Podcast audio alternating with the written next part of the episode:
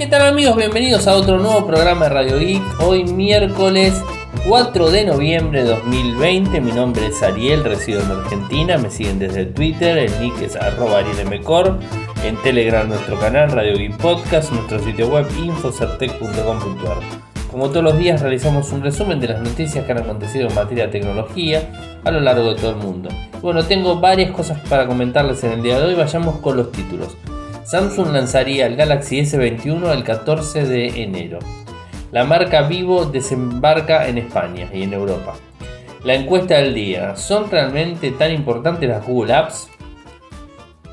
Honor 10X Lite eh, listo para hacer su debut mundial el 10 de noviembre. El primer móvil enrollable TCL se ha filtrado en un video. Se acerca el nuevo Redmi Note 9 con pantalla de 120 Hz. La tableta Alcatel Joy Tab 2 llega a Metro By de T-Mobile. Y por último, Xiaomi tiene un nuevo Mi Box compatible con los 8K. Así que bueno, esos serían los títulos del día de hoy. Como verán, hay mucho de movilidad. Así que hoy el, el día de la movilidad, donde tengo todos los títulos que están relacionados a eso. Eh, pero bueno, es lo que nos toca. El, primer tema es esto del S21, que al final se está decantando por S21 y no por S30. Se fijaron, ¿no? Como viene, viene cambiando el nombre, o sea, hace bastante tiempo que se viene mencionando al S21 y no al S30. Así que bueno, evidentemente el próximo Galaxy S que se va a venir va a ser el S21 y no el S30. Pero más allá de todo eso, John Prosser, eh, un, digamos, este, un una persona, digamos, muy afinada en los medios, que siempre la pega en todas sus predicciones, inclusive la pegó completamente en todo lo que tuvo que ver con el iPhone 12, o sea, absolutamente en todo lo que él dijo se cumplió a rajatabla. Bueno, ahora da una nueva proyección en relación al S21 de Samsung, el Galaxy S21. O sea que bueno, un dispositivo que vendría en tres modalidades, el S21 común, el S21 Plus y el S21 Ultra vendrían en gris, rosa, violeta, blanco y el S21 eh, Plus vendría en colores negro y plateado además. El, último, el, Ultra tiene opciones negro, plateado y violeta. Eh, según lo que él está diciendo es que el próximo, eh, el próximo 14 de enero va a ser la fecha de lanzamiento y se está programado, digamos, para dos semanas después en cuanto a lo que tiene que ver con la venta, el 29 de enero. O sea que no falta mucho, o sea, ya lo tenemos casi encima del lanzamiento del S21, o sea, un mes antes de lo que normalmente estamos acostumbrados. Y por otro lado, una noticia que tiene que ver con el, otro, la otra parte del charco, saltando el charco yéndonos a Europa. Eh, una noticia de Vivo, una empresa china, que es, digamos, eh, eh, arrancó su, este, su, su, trabajo en el año 95 y recién en el año 2011 empezaron a trabajar fuertemente con lo que tiene que ver eh, con la relación entre smartphones. Bueno, esto hace bastante que vienen trabajando, nueve años, y bueno, por lo que tenemos en cuenta ahora, parece ser que se va a lanzar en Europa de forma fuerte, con tiendas y con todo, de forma, digamos, este, bien puntual, en, todas partes del mundo. O sea, en, principio en España, en Alemania, Francia, Italia, Reino Unido y Polonia serían los países eh, que estarían pensando en desembarcar. Eh, con el Vivo X51 5G sería el primer dispositivo y obviamente toda la serie I, una línea que se conoce mucho y digamos este, de forma muy puntual en, norte, en todo lo que tiene que ver con China. Así que bueno, es interesante ver toda esta información. Y por el otro lado, la pregunta del día, ¿son realmente tan importantes las Google Apps? O sea, las Google Apps son las, este, las aplicaciones de Google, o sea, que eh, tienen los dispositivos Android, o sea, por ejemplo, Gmail, eh, YouTube, eh, Google Maps, este, Google Keep, bueno, cualquiera de las aplicaciones que tenemos normalmente en los dispositivos Android, bueno, son las Google Apps. Estas Google Apps sabemos muy bien que Huawei tiene un pequeño problema con el gobierno norteamericano, que no sabemos cómo va a terminar ese cambio de gobierno, o sea, porque, bueno, todo indica que habría cambio de gobiernos, hasta el momento por lo menos sabemos eso. Eh, no nos metemos en política, pero simplemente vemos que eh, se está inclinando la ganancia hacia Biden y no tanto hacia Trump, así que bueno, habrá que ver qué es lo que decide el próximo gobierno norteamericano eh, con respecto a Huawei, Pero más allá de todo eso, tiene un veto, un veto, digamos, un veto comercial muy fuerte con cualquier fabricante que tenga raíces en Estados Unidos, en donde no le permite comercializar ningún tipo de patente, licenciamiento, software, hardware o lo que tenga que ver con tecnología hacia Huawei. Y digamos, con esto también está afectado obviamente Google. O sea, ustedes me dirán, pero ¿cómo puede utilizar Android si no puede utilizar este, nada de Google? Bueno, porque Android está la versión AOSP, que es la versión este, la, la la que es base solamente, es un Linux base con el sistema operativo y las funcionalidades, esa se puede utilizar y después el sistema operativo lo termina ah, armando la gente de Huawei para su equipo. Esto en China se utiliza mucho las AOSP, todos los fabricantes de Android en, China eh, sacan solamente teléfonos con AOSP sin las aplicaciones de Google, así que bueno, es algo que normalmente ya se conoce. Es por eso que Huawei tiene segundo puesto a nivel mundial todavía eh, en cuanto a ventas de smartphone. Pero bueno, más allá de todo eso, la pregunta del día era, ¿eran, ¿son tan importantes realmente las Google Apps? Eh, o quizás este, con, otras aplicaciones podemos realizar otras tareas. Esa es la, digamos, este, la, pregunta que hicimos en el día de hoy.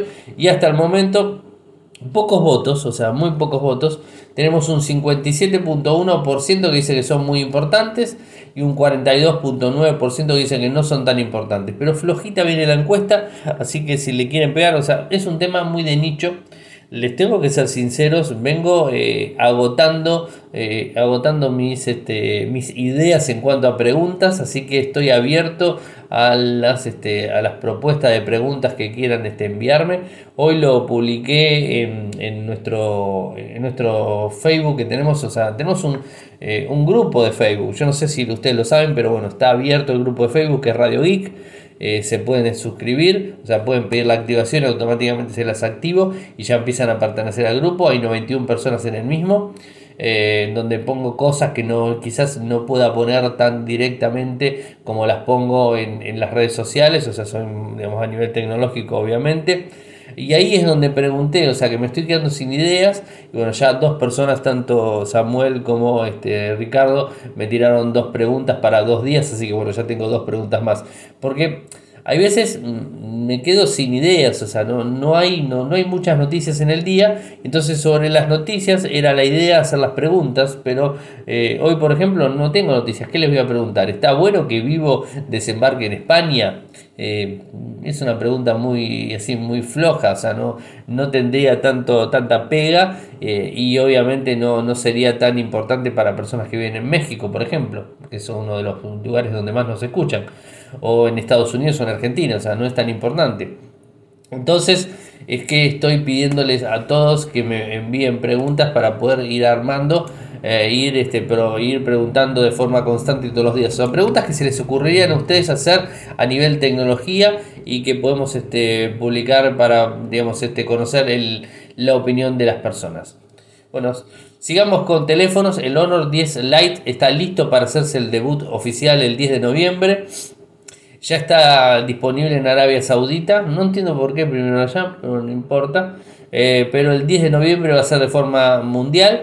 El equipo tiene un Kirin 710, un, digamos, un SOC, un microprocesador. Viene con 4 GB de RAM, 128 de almacenamiento interno. Viene con Android 10, Magic UI con 3.1, la versión de la capa gráfica. Que más tiene una pantalla Full HD más de 6,67 pulgadas LCD eh, tiene una selfie con un, digamos, con un orificio en el centro de 8 megapíxeles.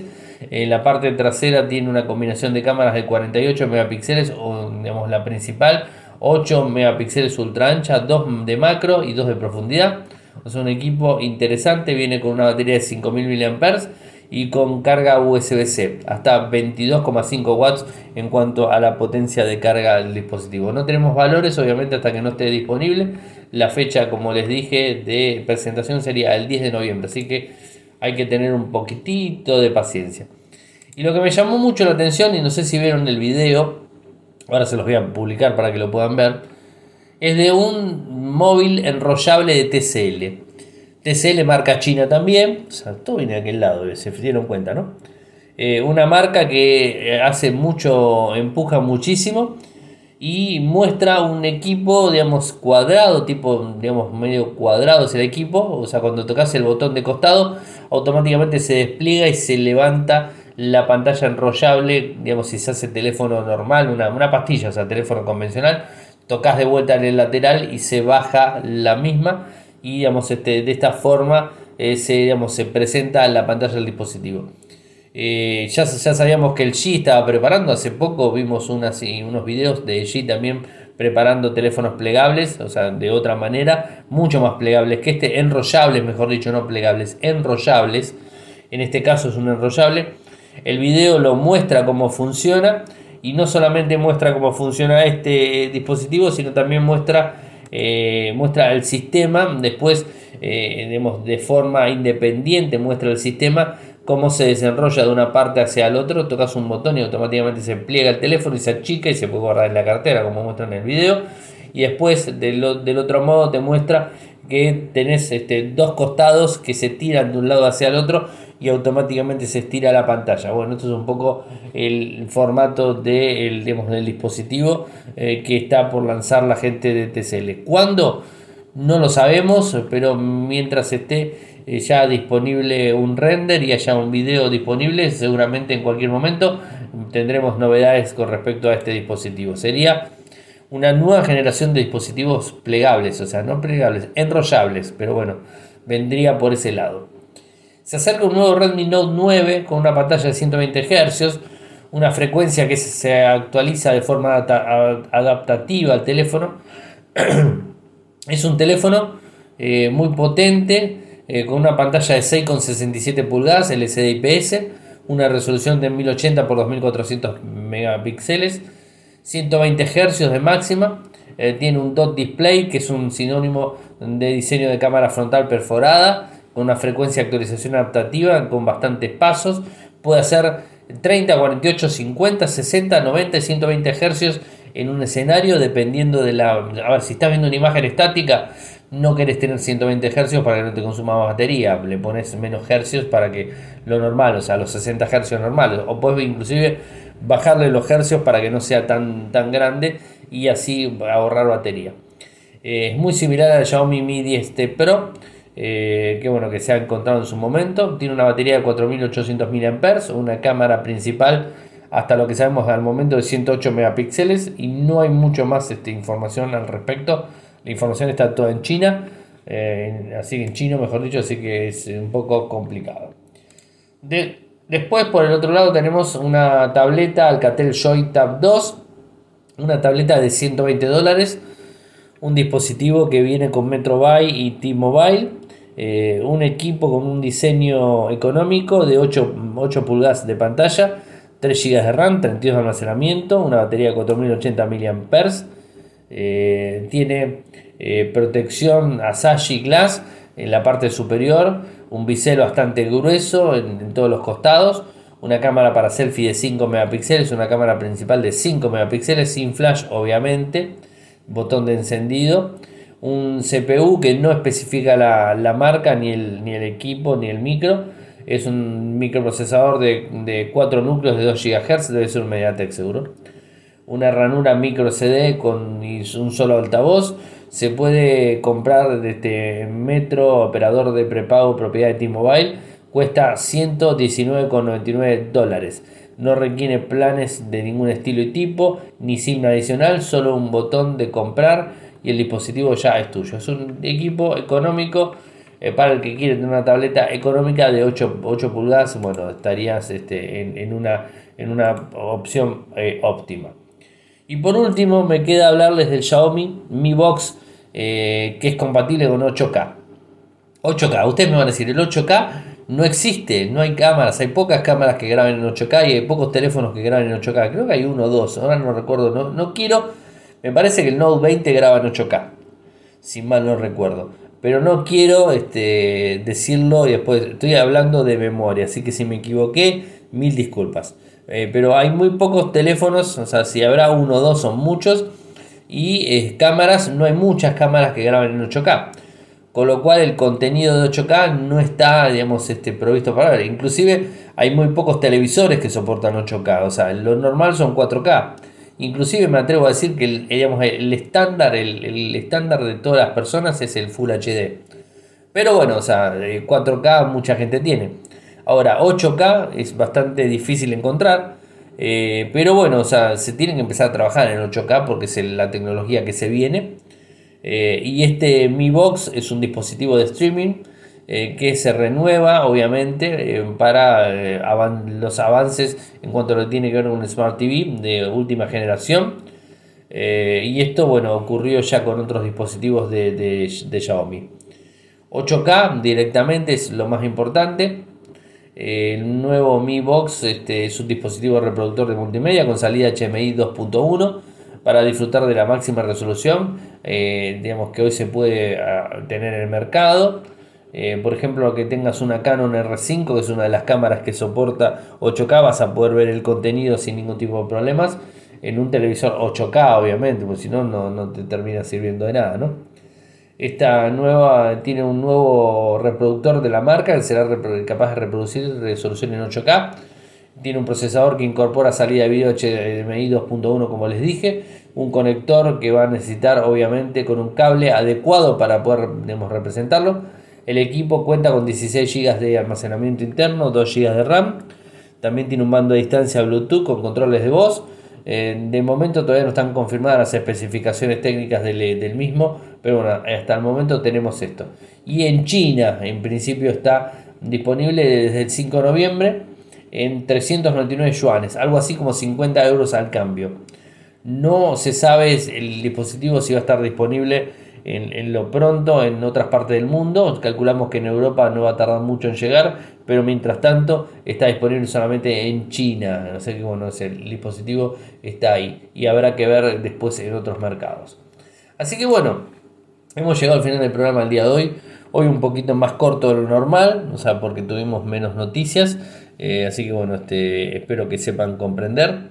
Eh, saben que si quieren apoyarme les, voy a agradecer muchísimo. Lo pueden hacer desde Patreon con un dólar al mes en www.patreon.com barra www.patreon.com barra Si quieren seguirme lo hacen desde Twitter, en nick es arroba en Telegram nuestro canal Radio Geek Podcast, nuestro sitio web infosarte.com.ar. Muchas gracias por escucharme y será hasta mañana. Chau chau. Toyoko ofrece cursos de programación y servicios de desarrollo de software a medida. Para más información ingresar a toyoko.io. Podés editar tu libro digital en Infocertec. Encontrá más información enviando un correo electrónico a info.infocertec.com.ar. Para auspiciar en Radio Geek Podcast, pueden enviar un correo electrónico a la cuenta info.infocertec.com.ar.